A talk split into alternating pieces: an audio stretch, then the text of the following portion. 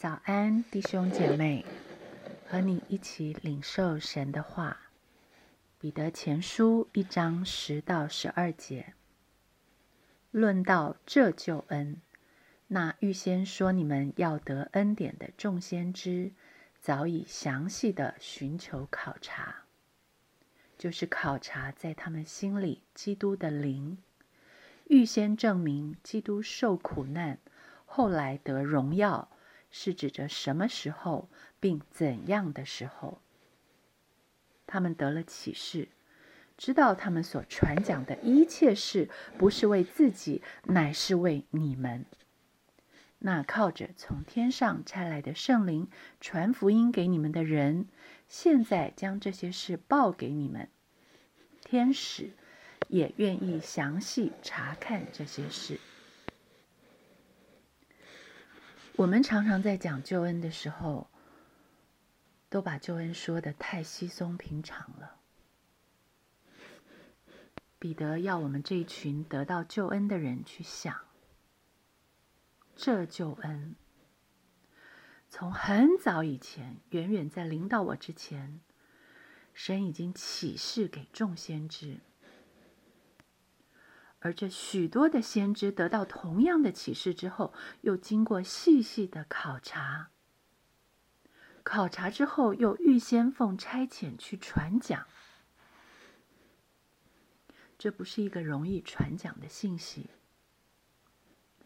还记得那个被自己的同胞追杀、向神抱怨的以利亚说：“只剩下我一个人了。”还记得那个回应神说：“He n a n 我在这里，请差遣我的以赛亚说。”我们所传的有谁信呢？这些众先知为什么前仆后继？为什么要冒着被人怀疑他们是假先知，甚至会被石头打死的生命危险来传讲这救恩？这一切的一切是为了谁呢？彼得说：“不是为了别人，甚至不是为了先知自己。”是为了我，是为了你，惊讶吗？我有没有想过，这救恩这份厚重的大礼，是神早早为我预备好，而且他挖空心思为我精心策划。礼物之所以贵重，要看给礼物的人愿意出多少价钱。要看送礼的人，他肯不肯付代价。他来了，荣耀的弥赛亚来了。他来了，为我放下他的荣耀。他来，是来受苦的。当我想到他按照预定的时候，以怎样的方式来送我这份礼物的时候，我的心不会震动吗？那靠着从天上差来的圣灵传福音的彼得，不止在他那个时代，也在我们读经的此刻，将这些事报给我们。